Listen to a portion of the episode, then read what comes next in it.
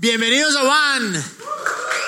Qué bueno verles una semana más y qué bueno verles sobre todo en esta serie. Si estás acá por primera vez, bienvenido, no importa lo que creas, igual perteneces. Y ya te vas a enterar en un ratico qué es lo que estamos haciendo. Estamos haciendo una serie. Eh, por aquí los mensajes los damos por series. Creemos que mientras más escuches el mensaje, más te queda. Pero estamos haciendo una serie que la realidad no habíamos hecho hace mucho tiempo. Era, queríamos realmente, como dije la semana pasada, salir del closet. Y decir, vean, esto somos, esto creemos. ¿Por qué? Porque primero que nada honramos su presencia acá y, honramos su tiempo y queremos decirles, vean, esto es lo que realmente creemos para que no digan, chuta, me he metido, ¿en qué me metí? Sino que digan, ah, esto es lo que hacen. Y sé que es un poco dura. Sé que el mensaje y los mensajes que hemos dado en las dos últimas semanas y el de ahora puede ser bastante ofensivo. Ahora, no es nuestro corazón que se ofendan, definitivamente, pero entiendo si alguien dice, ve, estos están medio rayados, son muy liberales o lo que sea, ya no son cristianos como nos dicen a veces, pero la realidad es que creemos que esta serie tiene puede haber un antes y un después en Man. Creemos que esta serie va a marcar una diferencia porque lo que hablamos en esta serie es algo que es lo que nos caracteriza, nuestra esencia, que nos quiere llevar a un punto, hacer que esta ciudad realmente sea mejor. Así es que le hemos llamado Light y la razón por la cual la llamamos Light es porque desde el comienzo, desde que empezamos y hasta ahora siempre nos dicen, ustedes son un grupo muy light, son una iglesia muy light, un movimiento muy light. Y aun cuando la palabra light tiene un muy buen significado, porque cuando estás gordito, ¿qué te dicen, brother? Come light. Cuando quieres al gimnasio, te dicen, come light. Estás enfermo, te dicen light. Es decir, productos buenos. Dentro del cristianismo hemos tomado esta palabra para quitarle valor. Y en pocas, cuando se dice es muy light, eh, es como que, bueno, no es profunda. O muchas veces, ¿verdad? Conversando con las personas, es como que le dejan hacer lo que les da la gana. O sea, ¿acaso somos controladores de vida? Y la realidad es esta, que la palabra light tiene ese significado que es que tiene un contenido más bajo de sustancias que se consideran perjudiciales para la salud. Y sí, somos una iglesia light definitivamente. Porque no creemos que venir a un lugar debe ser un lugar de carga. No creemos que venir a un lugar debe ser un lugar donde tienes que poner una máscara, donde alguien te va a decir qué hacer y cómo no hacer, y que tienes tanta frustración por quién te vas a encontrar, por quién te va a ver, por qué responsabilidades tienes. Creemos realmente que si nos juntamos como creyentes debe ser algo espectacular. Debemos encontrar un lugar de refugio, un lugar de descanso, donde podamos venir tal y como somos, donde no tengamos miedo de mostrar, de quitar nuestra máscara y mostrar nuestra verdad, demostrar quién somos. Y creo que esa es la misma esencia del Evangelio, porque Jesús decía, vengan todos, vengan todos, y me encanta. Porque siempre era la parte de ven tal y como eres. Y miren este versículo que está acá en Mateo 11, 28. Dice, vengan a mí todos ustedes que están cansados de sus trabajos y cargas y yo los haré descansar. ¿En qué, en qué contexto dice Jesús esto? Viene cuando había muchísima persecución primero a, los judíos, ¿okay? aquellos que creían en Dios. Pero no solo eso, sino que había dentro del mismo grupo de judíos, había muchísima persecución, habían clases. Unos se merecen, otros no se merecen. Muchas personas trataban de pertenecer, pero no podían eh, pertenecer. Porque no tenían los estudios, no conocían, no eran de cierta familia. Muchos incluso por ser enfermos decían es que tu generación o tu, eh, las generaciones pasadas pecaron, hicieron esto, entonces simplemente no perteneces. Entonces bajo ese contexto viene Jesús cuando la gente estaba cansada de tratar de aparentar, de tratar de pertenecer. Viene Jesús y les dice, eh, vengan a mí, yo les voy a dar descanso. Y me encanta el 29 que dice, acepten el yugo que les pongo y aprendan de mí soy paciente y de corazón humilde, así encontrarán descanso, porque el yugo que les pongo y la carga que les doy a llevar son light. O sea, literalmente ligeros es light. ¿Y qué es lo hermoso de esto? Porque el yugo era la enseñanza que tenían los rabinos, los maestros de la ley, los maestros judíos, que decían, para seguirme tienes que tener este pensamiento, esta interpretación que yo tengo. Y si no tienes, sorry. Pero viene Jesús y dice, esta es una invitación para absolutamente todos. Y el yugo, la perspectiva, la imagen de Dios que yo les voy a dar es ligero. Ahora, es impresionante cómo eh, muchas veces se confunde esto de ser light como algo que te da la gana, pienso que te da la gana. No, de ninguna manera. Creemos acá en One definitivamente una doctrina bastante marcada. Pero la cosa es, ¿cómo hacer que nuestras creencias no nos lleven a la frustración? ¿Cómo hacer que nuestro cristianismo, y cuando hablo de cristianos, una vez más, he repetido mucho esto, pero cuando hablo de cristianos es, si eres protestante, si eres eh, evangélico, si eres católico, si eres, eh, ¿cuáles más hay? Bueno, cualquiera, cualquiera de las miles de nociones que hay, crees en Jesús, eres cristiano, punto. Así es que, ¿cómo hacer que el cristianismo no nos mate. ¿Cómo hacer que el cristianismo no nos llegue a ese punto de depresión que muchos hemos pasado, si somos honestos, que dijimos, ¿para qué me hice cristiano? Tenía menos cargas, tenía menos estrés cuando era cristiano. ¿Por qué? Porque hemos traído un mensaje que no es light, un mensaje que pone cargas a las personas y en algún punto es imposible con esa carga y decimos, no quiero más, a la miércoles todo. Y tenemos panas que ha pasado esto, ¿sí o no? Cuando este mensaje de Jesús viene, dice, es un mensaje, es algo ligero. Ahora, lo increíble de esta parte eh, de hablar del, del, mensaje light es que sí, de ninguna manera estamos diciendo que seguirle a Jesús es fácil, no, es difícil. Va a haber gente que se te va a burlar, va a haber gente que se te va a pelear por el simple hecho de decir, sí, creo en Jesús, estoy de acuerdo. Muchas veces se ha vendido que el rato que tú entregas tu vida a Jesús, todos los problemas se te van. Mentira, a veces hasta se ponen peor. Creemos eh, que hay una esperanza, que hay salida, obviamente, y siempre hablamos de eso. Entonces no me refiero a eso, a lo que me refiero es la carga que tenemos, que muchas veces es qué tengo que yo hacer para complacer a un Dios que está indignado conmigo. ¿Qué tengo yo que hacer para que ese Dios que ni siquiera sabe que existo me dé una bendición? ¿Qué tengo más, más, más profundo y más heavy es qué tengo que yo hacer para que aquellos que son creyentes me acepten? Porque tengo que creer y hacer lo mismo que ellos. Y ese no fue el mensaje de Jesús. El mensaje de Jesús fue, vengan, les doy mi carga que es ligera. Es por eso que venir a una iglesia, venir a, eh, eh, a, una reunión, a un movimiento donde te encuentras con otros creyentes, no debería ser una carga. Debería, no debería ser una obligación, debería ser algo espectacular porque estás feliz, porque te encuentras con tus panas y sobre todo un lugar donde puedes ser quien tú eres. Y por eso, sí, en One somos un movimiento que busca inspirar a las personas a vivir más allá de lo que imaginan. Creemos que eso es lo que hace Dios en nuestras vidas. Pero también tenemos una visión que es chiquitica, facilita cambiar la ciudad. ¿Cómo? No sé. Bueno, sí sé, sí tengo una idea, pero sé una cosa, sé que no es fácil. Sé que nos va a tomar años. Tal vez nosotros nunca veamos este cambio de cultura en la ciudad. Porque una vez más, seamos honestos, Quito es una ciudad cristiana. En 90% se considera o evangélico o católico, punto. Pero existe el mismo racismo, la misma homofobia, escuchamos violaciones, escuchamos delincuencia, vemos la viveza criolla, vemos deshonestidad, vemos calles sucias. O sea, todo este conjunto de cosas dentro de una ciudad que se proclama una ciudad cristiana. ¿Por qué? Porque hemos traído, hemos cogido este mensaje y lo hemos hecho solo para unos pocos. Lo hemos hecho tan cargado, en vez de decir, es un mensaje light y es para todos. Y el mensaje no es para quedarme adentro, para que entre nosotros digamos, a ver, ¿cuál es el mejor creyente? ¿Cuál es el mejor cristiano? Sino decir, ¿cómo voy afuera? Y aquellos que creen diferente, aquellos que piensan diferente, aquellos que se comportan diferente, ¿cómo les muestro amor? Porque esa es la esencia del light, que Jesús es para todos. Y es por eso que creemos que para nosotros poder cambiar esta cultura, tenemos nosotros dentro de One seis valores centrales que estamos compartiendo. Compartimos el primero, que era amor. Y una vez más, sé que el amor es cliché, o puede llegar a ser cliché, pero la realidad es esa, si es que no amamos a todas las personas, Jesús dijo una cosa, por su amor les conocerán. El amor cubre multitud de, de faltas o con multitud de pecados. Pero me encanta esto porque Jesús también dijo, ama a tu enemigo. Es facilito amar a aquellos que creen tal y como tú. Facilito, facilito encerrarnos eh, en un edificio y decir, bueno, todos creemos igualitos, sí, perfecto. Porque cree diferente, chao. Pero ¿qué pasa cuando hay gente afuera que cree completamente diferente? Actúa completamente diferente y nuestro amor es condicional hasta que cambies, hasta que creas. Pero ¿qué pasa si es que tenemos este amor que viene de Jesús? Que la única manera de dar ese amor, habíamos hablado, es teniendo esta imagen de Jesús como Padre, no de jefe, no de un Dios que está dispuesto ahí a castigarnos porque tiene que complacer a una diosa más grande que se llama justicia, sino un Padre lleno de amor y lleno de gracia, que lo único que quiere es que seamos mejores y que, vengamos a Él porque Él es la esperanza. ¿Cómo llevamos ese amor verdadero afuera a las personas, a aquellos que no creen, a aquellos que están desesperados, aquellos que están en una oscuridad tan grande y lo único que hemos hecho es te vas al infierno, te vas al infierno, te vas al infierno. ¿Qué tal si cambiamos? Decimos, hay esperanza. Y la siguiente parte, el siguiente valor que habíamos hablado era la parte de autenticidad.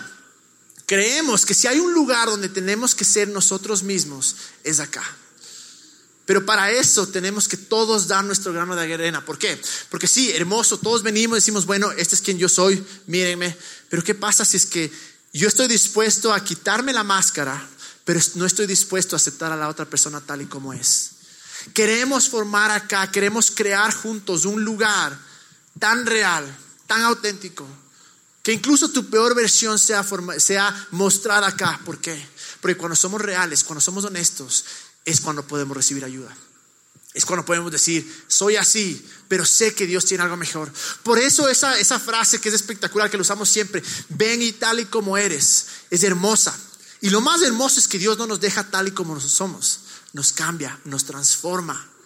Y es ahí donde queremos crear una, una cultura tan espectacular donde no sea, bueno, este que este soy, son mis máscaras, allá ustedes yo no cambio porque así soy.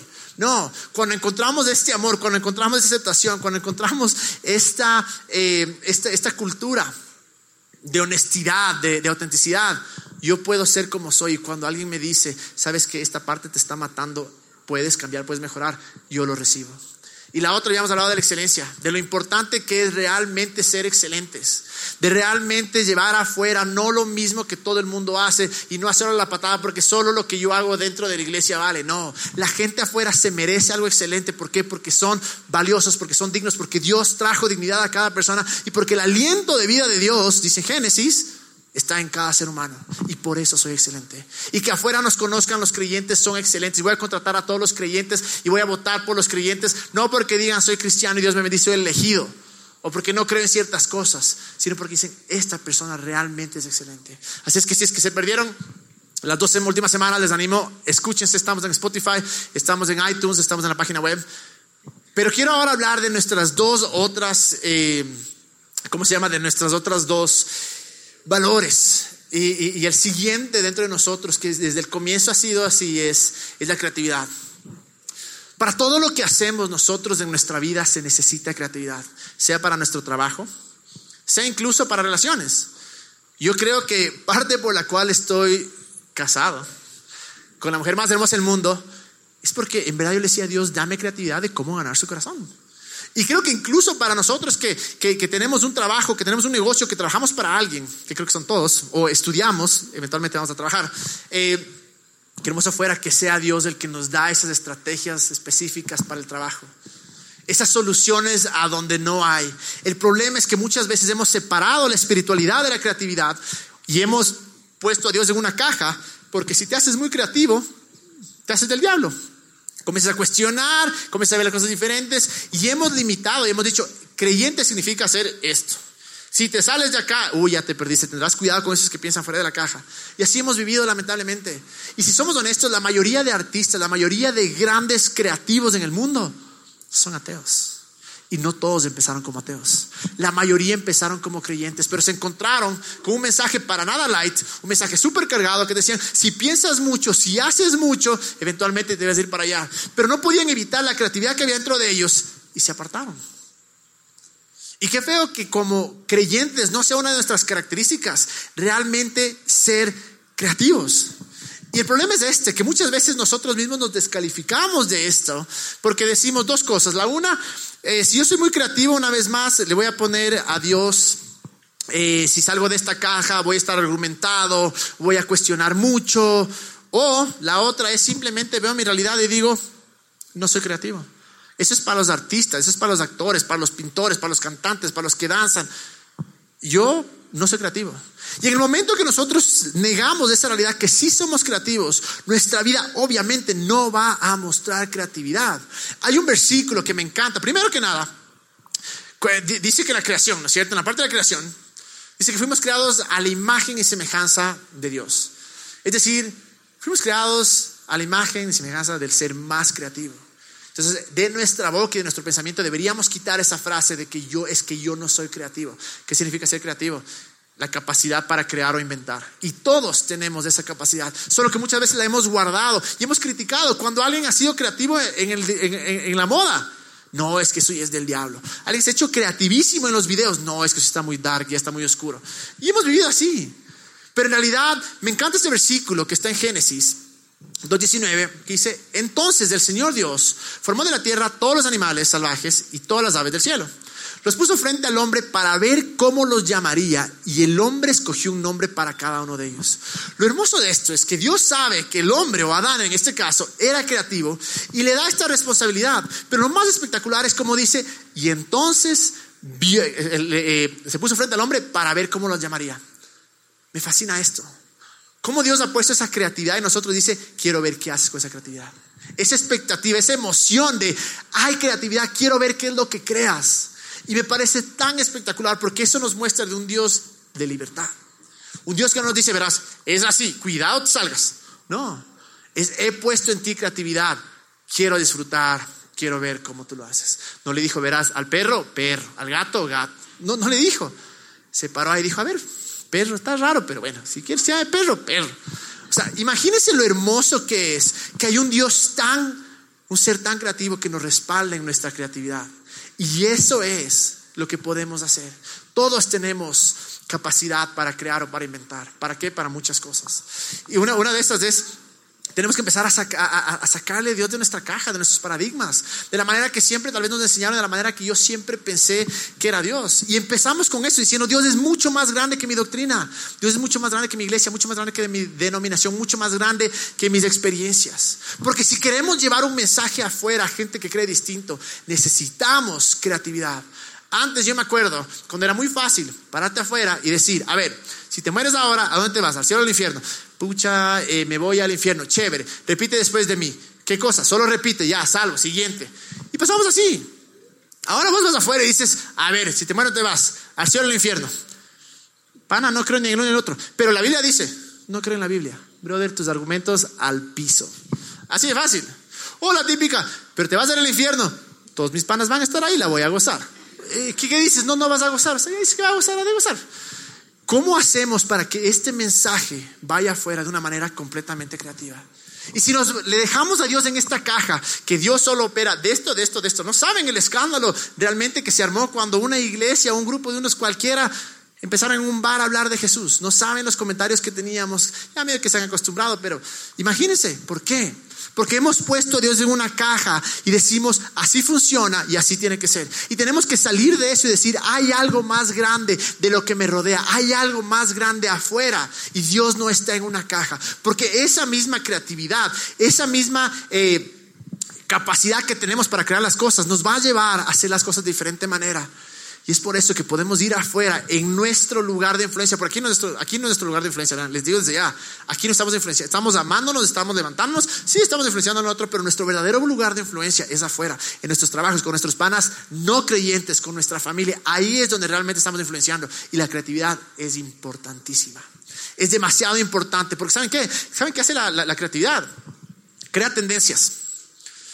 Cada vez que una ciudad o una cultura ha cambiado es porque ha habido tendencias. Es así de sencillo. Hay una tendencia de hacer esto, todo el mundo hace esto. Hay otra tendencia de hacer esto, todo el mundo hace esto.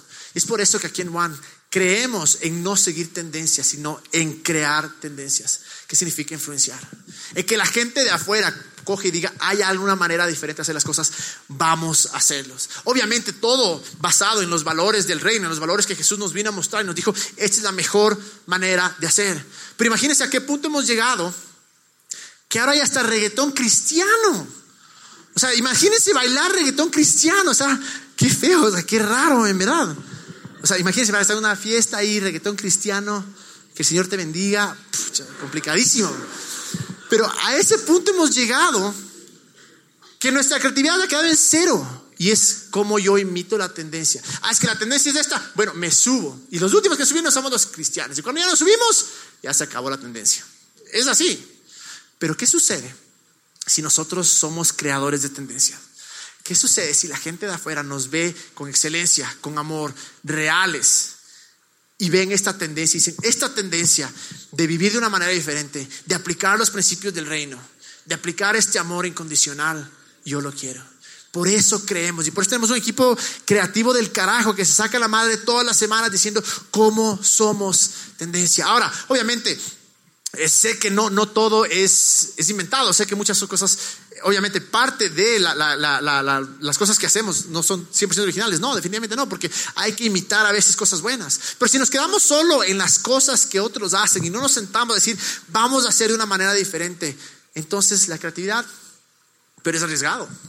Es arriesgadísimo porque cada vez que nosotros hacemos cosas diferentes, por ahí eh, gente se ofende y se va. Cada vez que decimos cosas diferentes, tal vez eh, tenemos muchos malos comentarios y la gente afuera nos comienza a tal vez odiar. Hay un precio Hay un precio de coger y digo, yo, me han dicho incluso muchos eh, comentarios de gente que ni me conoce acerca de mí personal y es feo.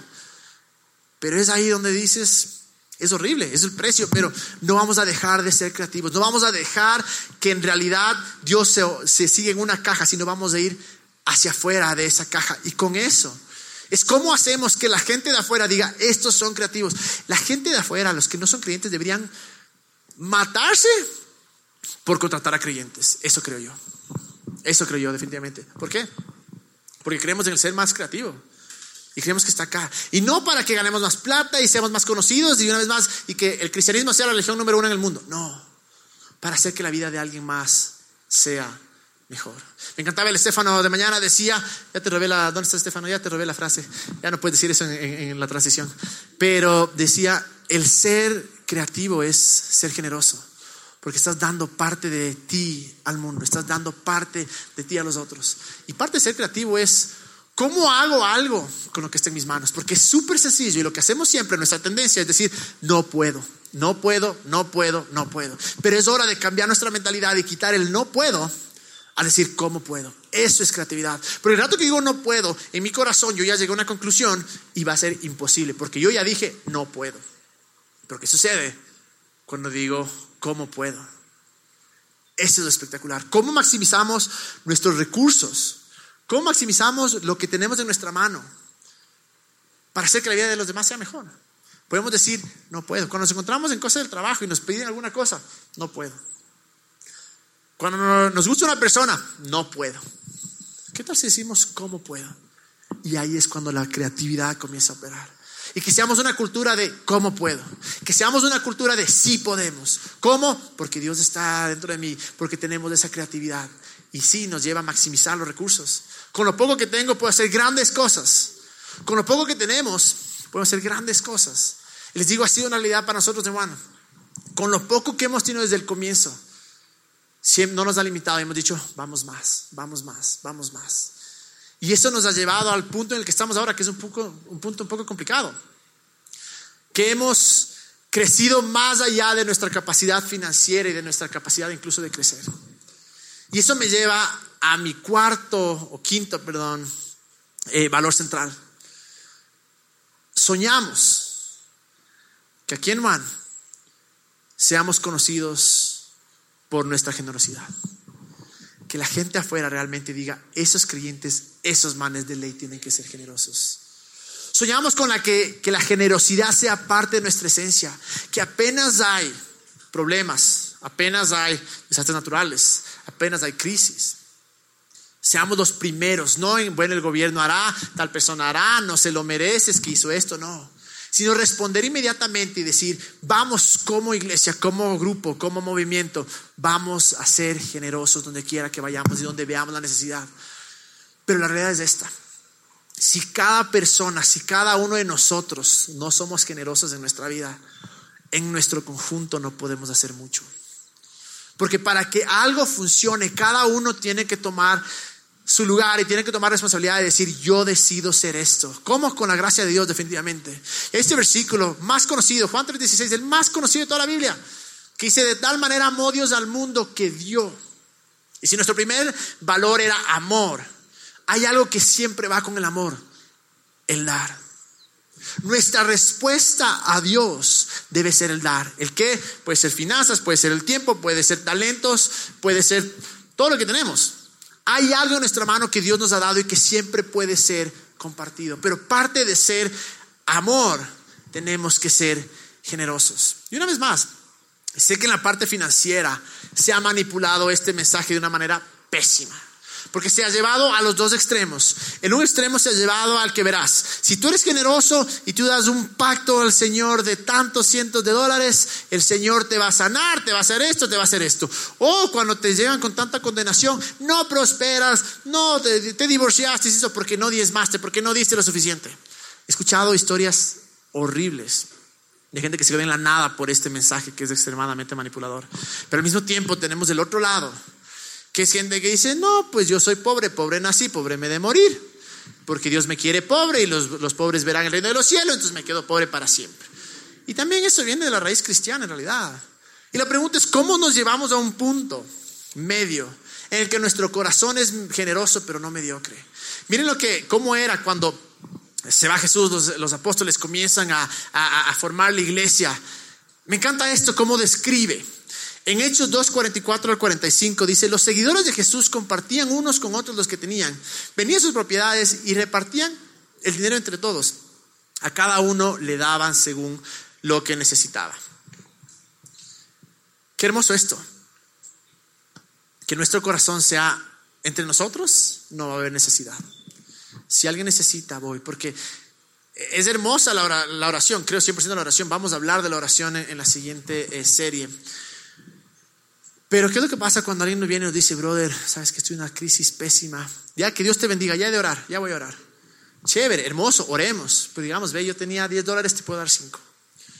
¿Y cómo creamos esta generosidad para que no haya necesidad entre nosotros? Y sí sé que parte de nuestra respuesta al amor de Dios es cuidar de los pobres. Y soñamos acá, soñamos acá en realmente ser estamos constituyéndonos como iglesia y como fundación, entonces va a ser espectacular porque queremos donar en todas partes del Ecuador y va a ser parte y hermoso y queremos eso. Pero también hay necesidad al lado siempre. Miren lo que dicen en Hechos 4:32. Eh, Todos los seguidores de Jesús tenían una misma manera de pensar y sentir. Todo lo que tenían lo compartían entre ellos y nadie se sentía dueño de nada. Qué hermoso, porque esa generosidad es la que cambia la vida. Tienen que empezar entre nosotros. Tiene que empezar desde adentro. Y parte de la generosidad es estar dispuesto a dar nuestros recursos donde quiera que vayamos. Lo que sea. Plata, talentos, tengo un carro, puedo llevarle a alguien, tengo un conocimiento, puedo ayudarle a alguien. Qué hermoso fuera que nuestro corazón sea cómo ayudo, cómo hago que la vida de, alguien más sea mejor, basado en qué, en la generosidad. Y ayudar cuando necesite, cuando vemos necesidad no nos hacemos los locos, sino vamos y ayudamos y creo que podemos, estoy convencido que podemos. Pero la cosa es esta. Sé que este mensaje puede ser bastante feo porque a veces hemos escuchado de gente de iglesia específicamente, de, todos los bandos, que hubo, hubieron personas que vieron, dame, dame, dame el pacto y Dios te va a bendecir, que y de repente tenemos gente que se hizo millonaria solo de sacar dinero de los feligreses. Y que de repente hay gente extremadamente pobre y otros que tienen una mega mansión. Y no tengo nada en contra de eso, porque vamos a leer un, versículo que es espectacular. El problema es cuando yo manipulo a las personas y juego con los sentimientos de las personas para que me den.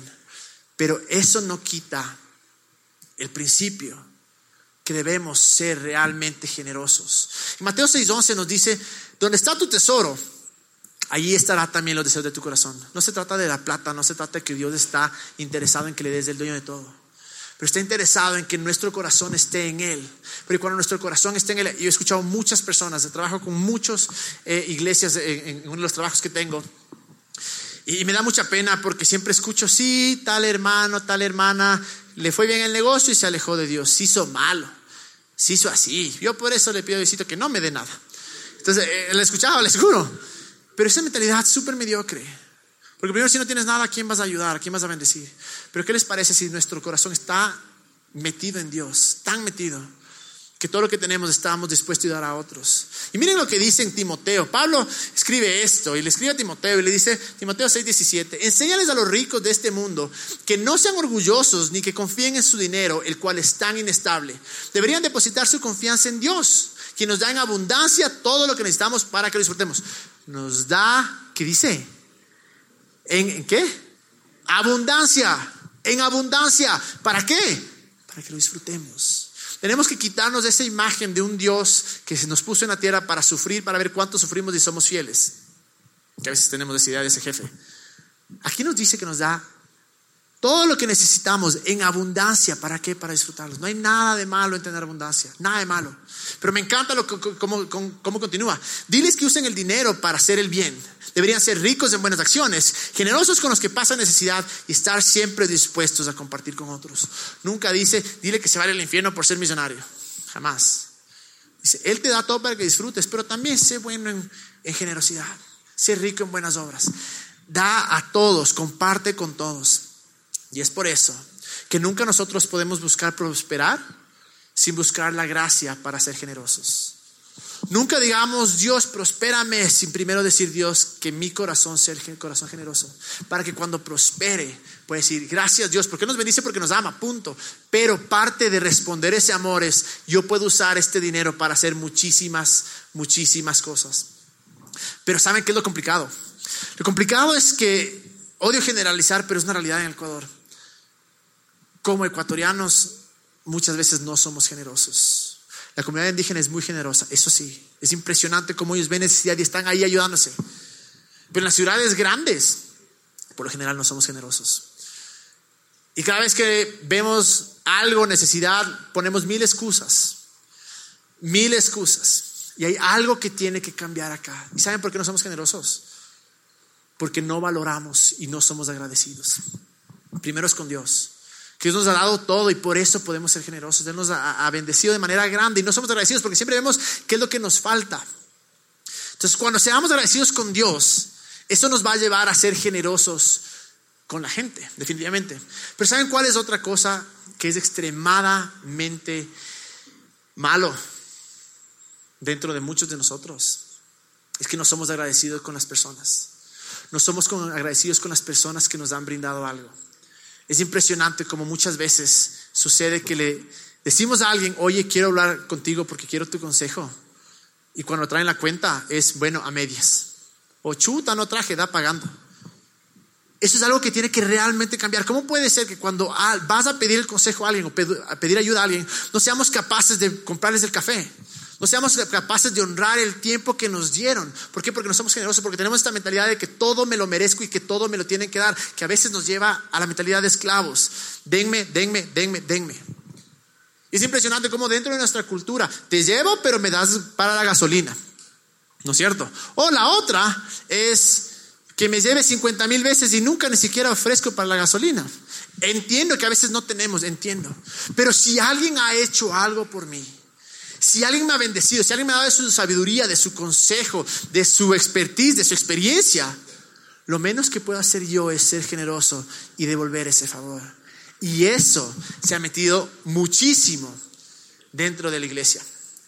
Y a veces es duro porque a veces sucede esto aquí en Juan. Es feo saber que el mes pasado no terminamos, no cumplimos la meta. Es feo saber que muchas veces venimos acá y, hacemos todo lo posible para que muchas personas sean parte y les bendecimos y les amamos y hacemos esto. Y muchas veces como que como son cristianos, que Dios les pague. Y a veces tenemos esa actitud. A veces pasa muchísimo eso. Como les decía, nuestra capacidad financiera ya la, la pasamos hace rato. Hace ratísimo. Y para nosotros seguir creciendo, para nosotros hacer lo que sentimos que tenemos que hacer, Necesitamos gastos administrativos porque todo lo que ponemos en la pantalla son meramente gastos.